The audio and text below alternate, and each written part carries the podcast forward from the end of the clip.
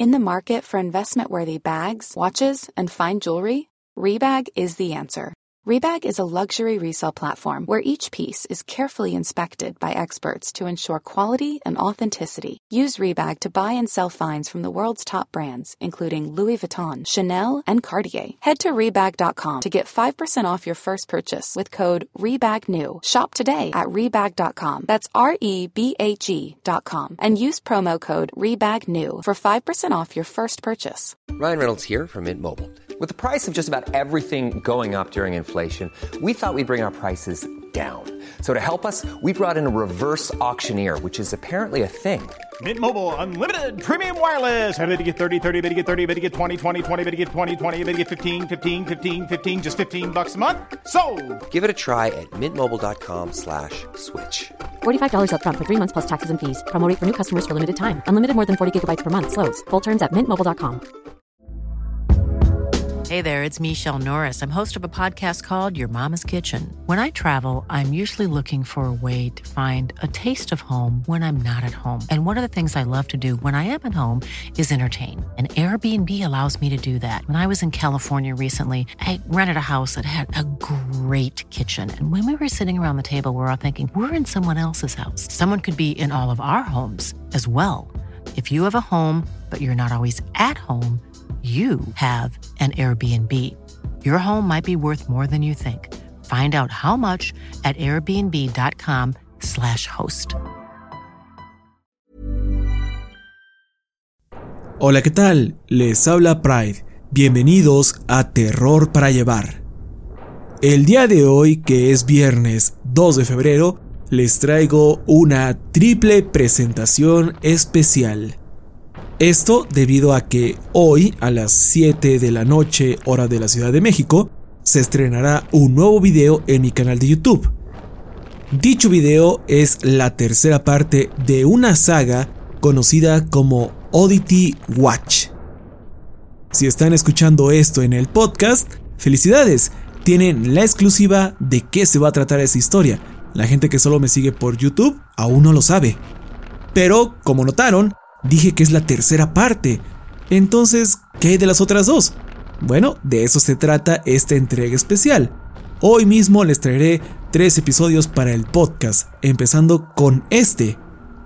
Esta saga o serie de relatos es conocida como Oddity Watch. En este mundo, un grupo de investigadores independientes se dedican a tocar temas paranormales de todo tipo, muy poco conocidos, pero muy aterradores.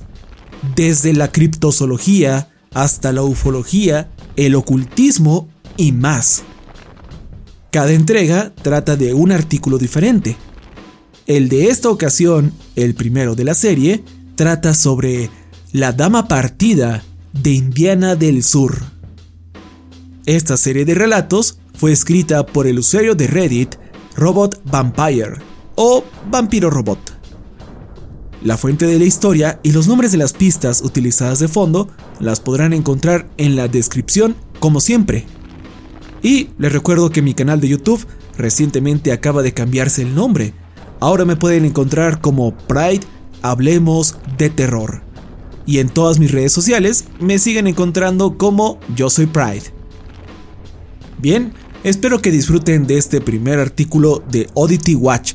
Toda la serie es muy buena y se siente como si fueran cosas que en realidad han ocurrido.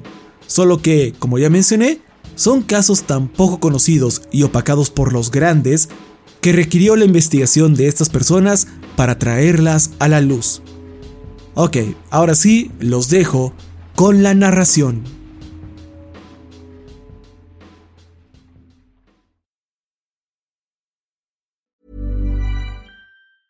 In the market for investment worthy bags, watches, and fine jewelry, Rebag is the answer. Rebag is a luxury resale platform where each piece is carefully inspected by experts to ensure quality and authenticity. Use Rebag to buy and sell finds from the world's top brands, including Louis Vuitton, Chanel, and Cartier. Head to Rebag.com to get 5% off your first purchase with code REBAGNEW. Shop today at Rebag.com. That's R E B A G.com. And use promo code REBAGNEW for 5% off your first purchase. Hiring for your small business? If you're not looking for professionals on LinkedIn, you're looking in the wrong place. That's like looking for your car keys in a fish tank. LinkedIn helps you hire professionals you can't find anywhere else, even those who aren't actively searching for a new job but might be open to the perfect role. In a given month, over 70% of LinkedIn users don't even visit other leading job sites. So start looking in the right place. With LinkedIn, you can hire professionals like a professional. Post your free job on linkedin.com slash people today.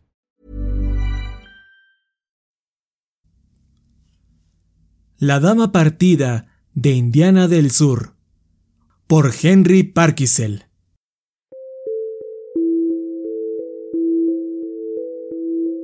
Empezar un negocio nunca es fácil.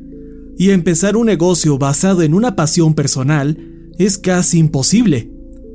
Sin embargo, mis socios y yo hemos agarrado ritmo sorpresivamente rápido, a pesar de ser una compañía dedicada al periodismo paranormal.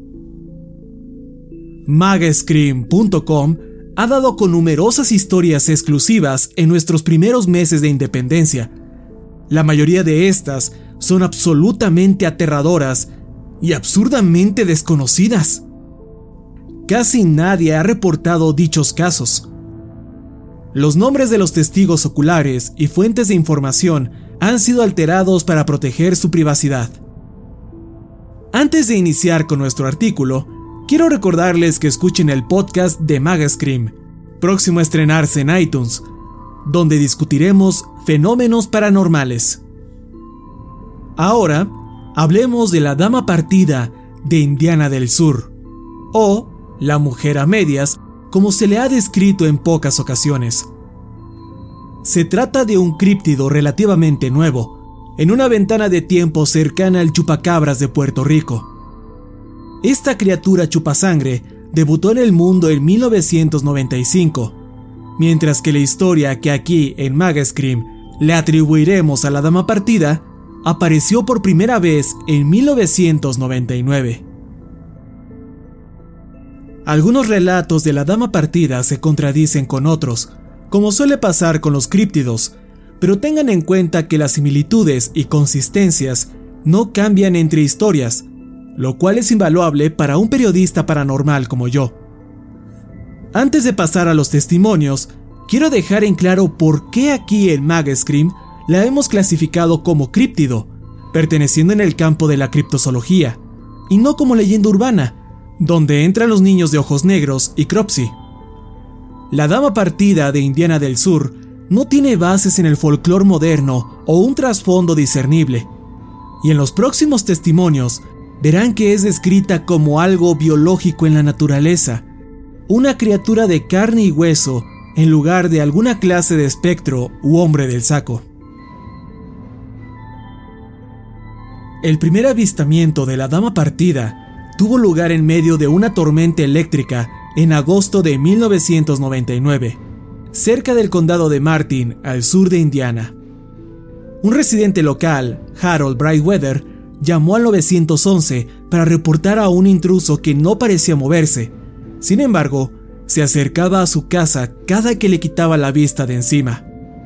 Harold le dijo a su hijo que tomara su rifle de caza mientras él observaba la figura cubierta por las sombras y llamaba a la policía. A continuación, una breve transcripción de la llamada.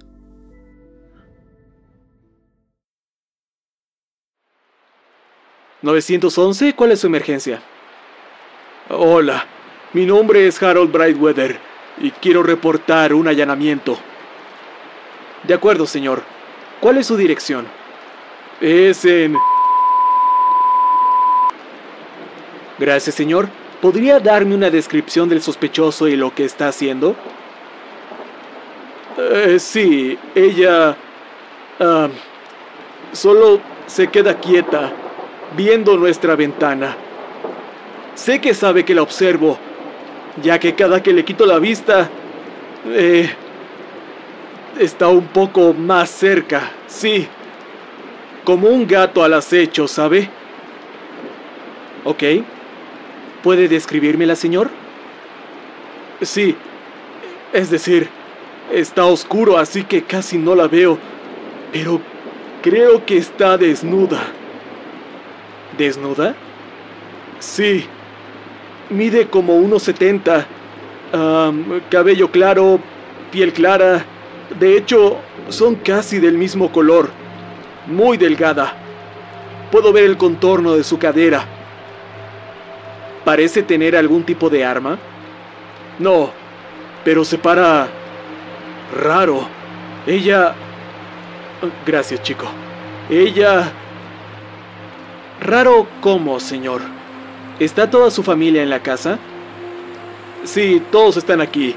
Y no lo sé. Tendría que verla para saber a qué me refiero, supongo. De acuerdo, señor. Le voy a pedir que cierre todas sus puertas si aún no lo ha hecho.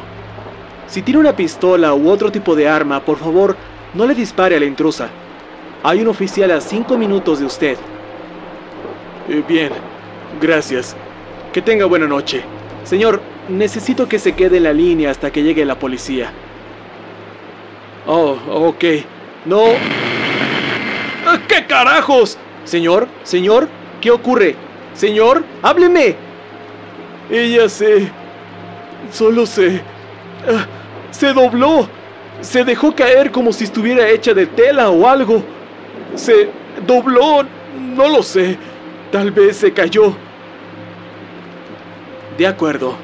Señor, también enviaré paramédicos. Permanezca en casa y siga en la línea, por favor. Después de la llamada, la policía reportó que no había señas de algún intruso o de alguien más en el área. Es interesante notar que en las huellas que se encontraron faltaban los talones. Además, eran planas y el peso estaba distribuido equitativamente, lo que significa que no es que caminara de puntillas, sino que, al parecer, no tenía talones. Otro detalle interesante fue que la depresión de las huellas era aproximadamente de 22 kilogramos, lo cual, aun con la descripción de que era muy delgada, no encajaría con alguien de su estatura. Donde Harold contó que cayó cual trapo, se encontraron marcas de arrastre sobre el lodo que llevaban hasta un árbol cercano, donde se detuvieron. El avistamiento fue adjudicado a una drogadicta, ya que no había reportes de personas desaparecidas con la misma descripción en el momento. Hablé con Harold mientras investigaba los avistamientos, y aunque no estaba precisamente emocionado porque le molestaran con algo que pasó hace más de 20 años, terminó aportando un detalle interesante a la historia. Dicho detalle solidifica el hecho de que, en efecto, fue un encuentro con la dama partida. Hablo de un rostro falso.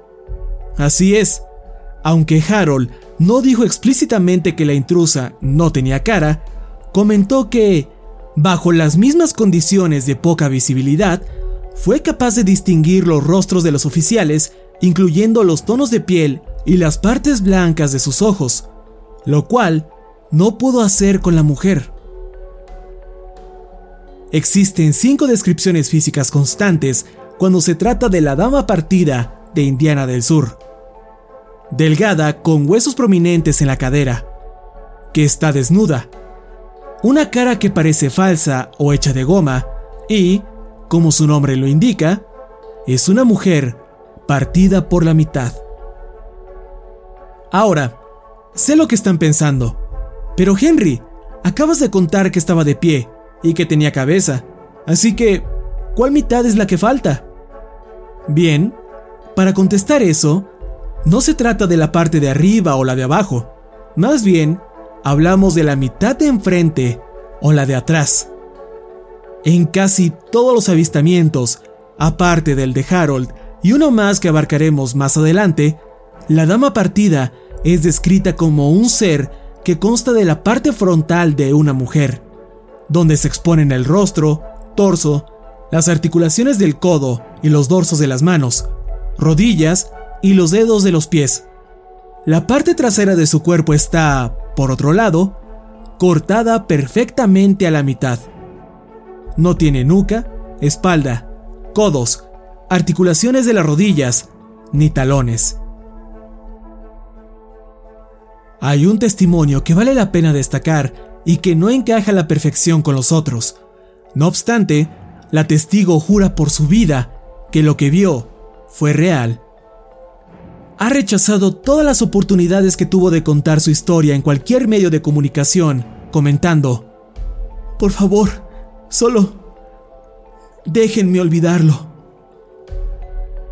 Actualmente vive fuera de Indiana, e intenté hablar con ella esperando que contara su experiencia bajo un seudónimo.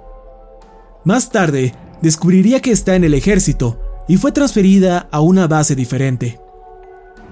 Un compañero del Departamento de Defensa, que trabajó con ella en el área de seguridad en una base militar y cuyo nombre no revelaré, consiguió que la mujer le diera permiso para contarme la historia. Ambos trabajábamos en la base, en el departamento de seguridad, lo cual conlleva mucho control sobre los accesos, hacer rondas, patrullaje, revisiones a edificios y ese tipo de cosas. Personalmente nunca he experimentado nada creepy, pero... Tú sabes, hay historias flotando por ahí. Tenemos un jefe de investigación que no es parte del departamento de seguridad, para nada, pero tiene su propia oficina en nuestro edificio.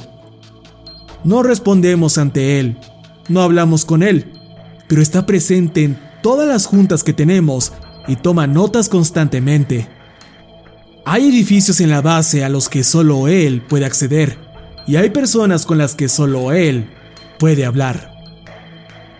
A él no le importa cuando alguien tiene una historia sobre algo que vieron, como fantasmas o cosas parecidas, no le interesan. Por otro lado, cuando alguien cuenta que vio algo en uno de los edificios, los lleva a su oficina y lo próximo que sabemos es que esa persona ya no puede portar armas. Se les encarga que firmen un montón de acuerdos de confidencialidad y son reasignados a un edificio diferente para trabajo administrativo.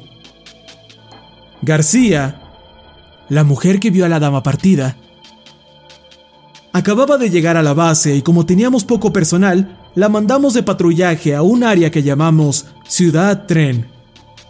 Esta consiste básicamente de un montón de viejos almacenes que albergan varios carros de tren. También hay algunos vagones que se quedaron sobre las vías. Es algo así como un área muerta que tiene que ser registrada una vez cada turno. Por lo general, mandamos al personal menos experimentado. Así mantenemos libres a otros elementos más preparados en caso de una emergencia o similares. Así que ahí me tienes, sentado en el cuarto de reportes, tratando de ponerme al día con toneladas de trabajo, cuando la radio suelta este chillido de estática muy extraño. Hizo que me cagara en los pantalones. Después de la estática, surgió la voz de García, solo que se cortaba. Sonaba frenética y alegaba algo sobre una mujer muerta en Ciudad Tren. Bueno, los cuerpos no son tan raros de ver. No me malentiendas, son raros, lo son.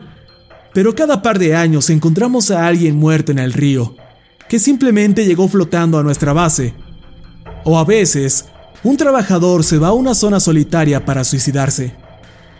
Por más triste que suene, así son las cosas. En fin, levanto mi trasero de la silla y me dirijo a Ciudad Tren, tratando de llamar a García durante todo el trayecto. Hay muchos puntos sin señal en el camino, pero algo no se sentía bien al respecto. No contestaba su radio ni su teléfono. Los servicios de rescate venían detrás de mí. Encendí mis luces y reporté mi salida hacia Ciudad Tren, donde vi su unidad estampada contra un árbol.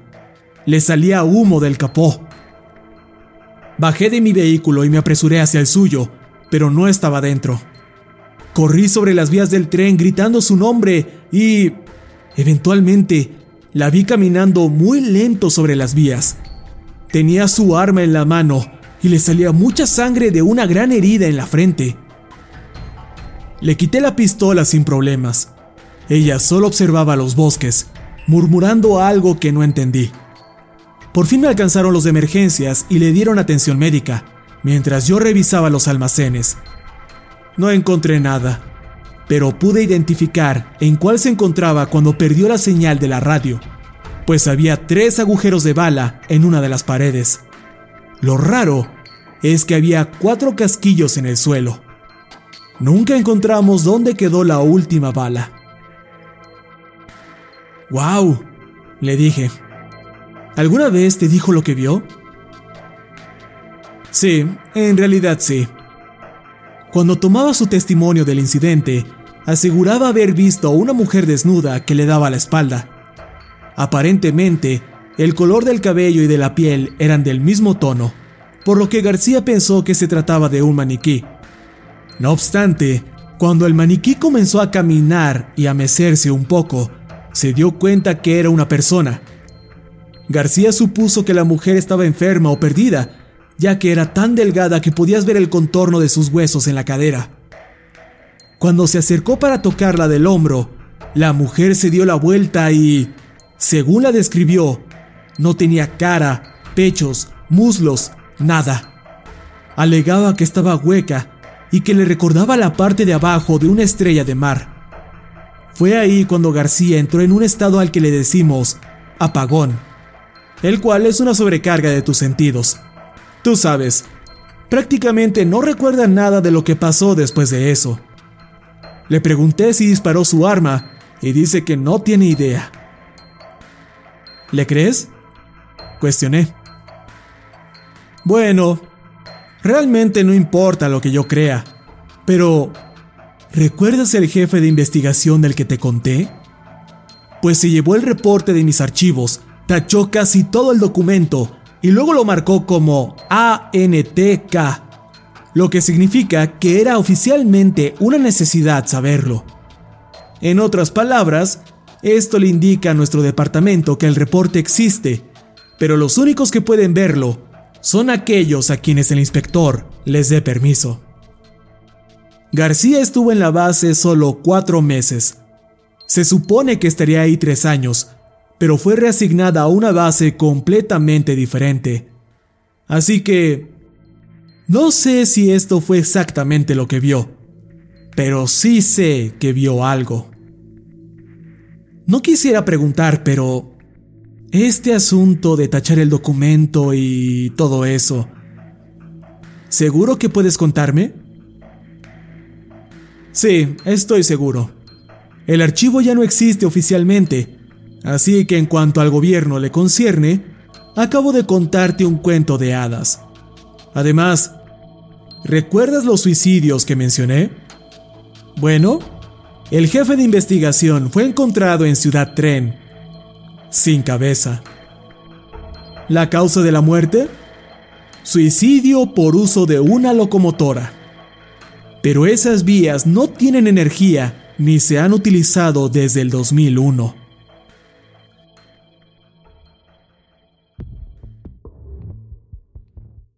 Si bien la descripción popular de la dama partida es que no tiene la parte trasera, hay algunas anécdotas de gente que sí la vio, pero no la frontal, similar a lo ocurrido con García. Aunque estas otras historias son probablemente falsas, ya que son contadas por gente que solo quieren sus 5 minutos de fama con la dama partida. Es como cuando cuentas una historia de un fantasma que viste y estás seguro que la próxima persona en contar su experiencia solo se enfocará en tratar de hacerla más aterradora que la tuya.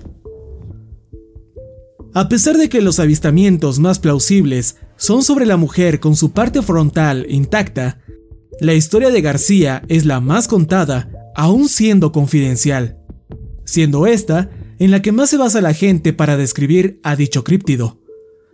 Hoy en día, cuando las personas hablan de la mujer a medias, suelen incluir que fue víctima de un asesino serial que la desmembró y ahora está en una búsqueda eterna por su otra mitad, esencialmente mezclando las dos versiones en una sola historia.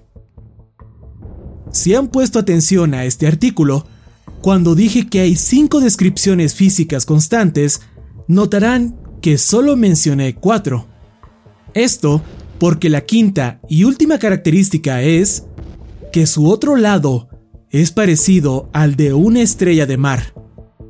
Este es un detalle poco conocido, pero es la clave que le da veracidad a cada uno de sus avistamientos. La gente que dice haber visto a la dama siempre se enfocan en los detalles más escalofriantes, como que su cara parece salida del valle inquietante, el contorno de sus huesudas caderas y, por supuesto, la parte que falta de su cuerpo.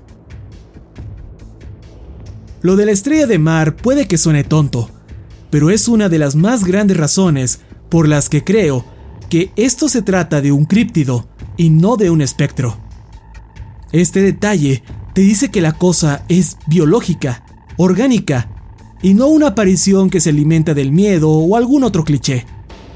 Es una especie de organismo mimético que o puede asumir la vaga figura de una mujer para evitar ser asesinado por humanos, o nació de esta forma para atraer a las personas y devorarlas. Al menos, eso es lo que pienso yo. Y creo firmemente que la dama partida no es una mujer, ni hombre, o incluso humana. Saqué esta conclusión del próximo testimonio. En 2009, cinco años después del avistamiento de García, un miembro del ejército llamado Matthews patrullaba a pie un sendero popular entre cazadores ilegales, los cuales solían cortar la cerca del perímetro y se escabullían en la base para cazar venados. Su trabajo era derribar cualquier puesto de caza que detectara y detener a todos los cazadores que se topara. Cuando el sol estaba por ocultarse, Matthews iba a cortar camino a través del bosque para regresar al camino principal y pedir por radio que lo recogieran. Durante el camino, vio lo que parecía ser saliva muy espesa, manchando los troncos de algunos de los árboles más gruesos. Tiempo después, Matthews declararía oficialmente que era mucosa de venado y no contestaría más preguntas sobre la viscosa sustancia. Volviendo a esa tarde, Matthews siguió los árboles manchados por la sustancia, lo cual lo desvió del camino. El último árbol manchado se encontraba enfrente de un búnker de concreto con una puerta de metal que estaba abierta. El soldado decidió no reportar el búnker, pues estaba fuera de su área de patrullaje y no quería meterse en problemas. No obstante, lo investigó de todas formas. La diferencia de iluminación hacía imposible ver dentro del edificio. Su camisa se atascó en algo en cuanto entró. Sacó su linterna y escaneó el búnker. Una vez que confirmó que estaba vacío, intentó zafar su camisa, solo para descubrir que algo parecido a una mano humana sin uñas lo tomaba por el hombro. Levantó la linterna y vio una cara como de plástico, estoica, pegada en la pared y mirando a la distancia. El cuerpo era femenino en apariencia, pero los miembros y el torso estaban deformados de tal forma que cualquiera pensaría que el cuerpo no tenía huesos. Aunque el hombre estaba paralizado, pudo notar que la criatura respiraba y que el abdomen de la cosa femenina tenía un pulso parecido al latir de un corazón solo que se encontraba a unos centímetros por encima de lo que parecía ser un balazo. La mano que estaba pegada a la ropa de Matthews se despegó, para posteriormente adherirse a la cara del hombre. Este, en un estado de pánico, se quitó la mano del rostro con tal fuerza que le arrancó algo de piel en el proceso. Salió corriendo del búnker, llegó al sendero principal y pidió transporte. Luego lo llevaron al ala médica. Días después, Matthews experimentó un severo salpullido que se infectó. Pérdida de memoria intermitente acompañada por una sensación de euforia. Extremo dolor en las encías, al grado que se arrancó dos dientes, una muela y un colmillo. Alucinaciones con las paredes derritiéndose y que el aire respiraba. Diarrea, náuseas y pérdida de peso, hasta 13 kilos. Todas las partes que estuvieron en contacto con la criatura ahora tienen cicatrices enfermizamente amarillas. Después de que Matthews fuera considerado apto para volver a su trabajo, intentó mostrarles a sus superiores dónde encontró a la criatura, pero descubrió que el búnker fue derribado un día después de ser ingresado al hospital. Como pueden ver, la dama partida es una criatura biológica que secreta alguna clase de moco adhesivo con una toxina tan potente que puede penetrar en la piel. A decir verdad, siempre soy algo escéptico con las historias que tienen muchos detalles, pues en mi experiencia, estos sirven para distraer a la gente de otros factores en la historia. Matthews consumía fuertes drogas psicotrópicas antes de entrar al ejército, y puede que simplemente encontrara un buen lugar para seguir consumiendo sin darse cuenta que dicho búnker contenía químicos peligrosos, razón por la que fue demolido. Esta historia tiene muchos agujeros, lo admito, pero tengan en mente que Matthews era originalmente de Nueva York y nunca había escuchado de la Dama Partida de Indiana del Sur, así como estoy seguro que muchos de ustedes tampoco. ¿verdad? Nunca describió a la cosa como una mujer a la mitad, y se le informó apenas meses después de su alta médica cuál era el asunto con dicha leyenda. Dado a que esta base en particular ha sido lugar de otros avistamientos, no es tan difícil creer que esta historia pueda ser real.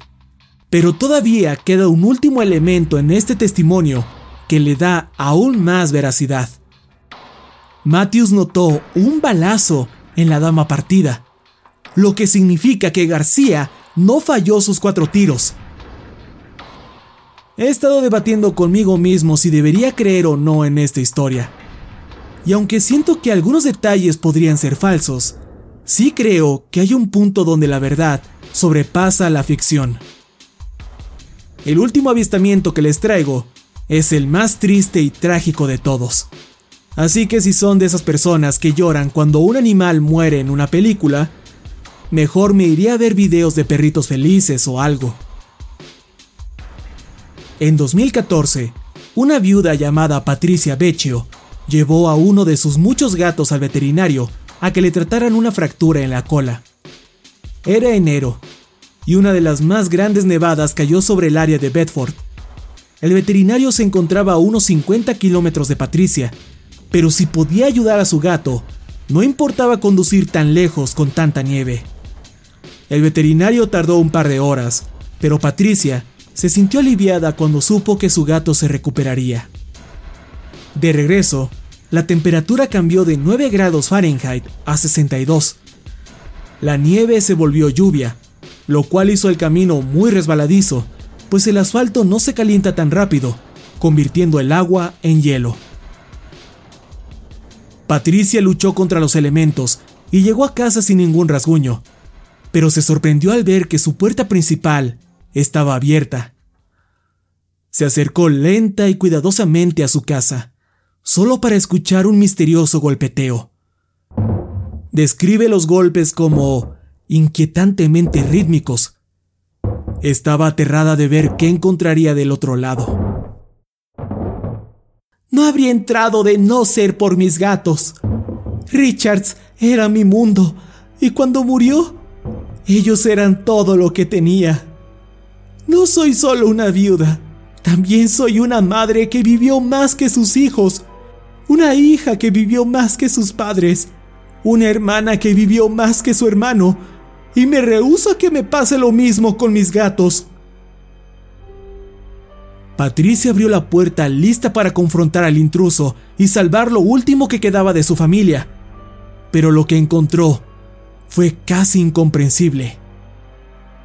Un gato que colgaba dentro de un hilo de lo que parecía ser moco. Este cayó al suelo, provocando el sonido que había escuchado antes. Todo lo que vio a su alrededor eran gatos tirados por el suelo, cubiertos en una baba que disolvía pelo y piel. Se escuchó una especie de chillido que fue en aumento hasta convertirse en un burbujeo, como agua hirviendo. Había burbujas de aire por todo el piso en grandes charcos rosas con carne y tendón cocinándose dentro de estos. Alzó la mirada y vio a una mujer desnuda pegada al techo. Su cuerpo era deforme, su cara no mostraba expresión alguna y tenía un agujero de bala cerca de las costillas. Patricia salió de la casa y condujo hasta la estación de policía bajo la lluvia. Su último gato la acompañó en el asiento del pasajero durante todo el camino. Reportó lo que vio a la policía, quienes condujeron hasta la casa, entraron y... salieron de inmediato, confirmando lo que Patricia les contó. Pidieron ayuda de control de desastres químicos por la radio y en 15 minutos llegó una camioneta negra seguida por un jeep militar.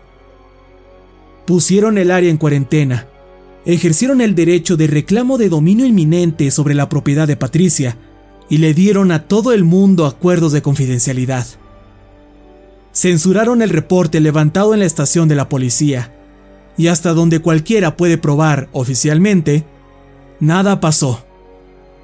Según el gobierno, la propiedad de Patricia se encontraba sobre un yacimiento de roca caliza que necesitaban minar para reemplazar otra que se estaba deteriorando en Washington, D.C. Por más loco que esto suene, nunca podremos probarlo, pues parece que cada que aparece la dama partida de Indiana del Sur, hay gente lista para encubrir todo el asunto y tachar o censurar cualquier información útil. He hablado con mucha gente amable para este artículo, y creo que es importante tener algo de fe en lo que te cuentan. Pienso que estas personas vieron algo, y ya sea que hayan inventado algunas cosas o no, hay bastantes consistencias para concluir que hay algo en el sur de Indiana. Y sea lo que sea, el gobierno lo sigue muy de cerca.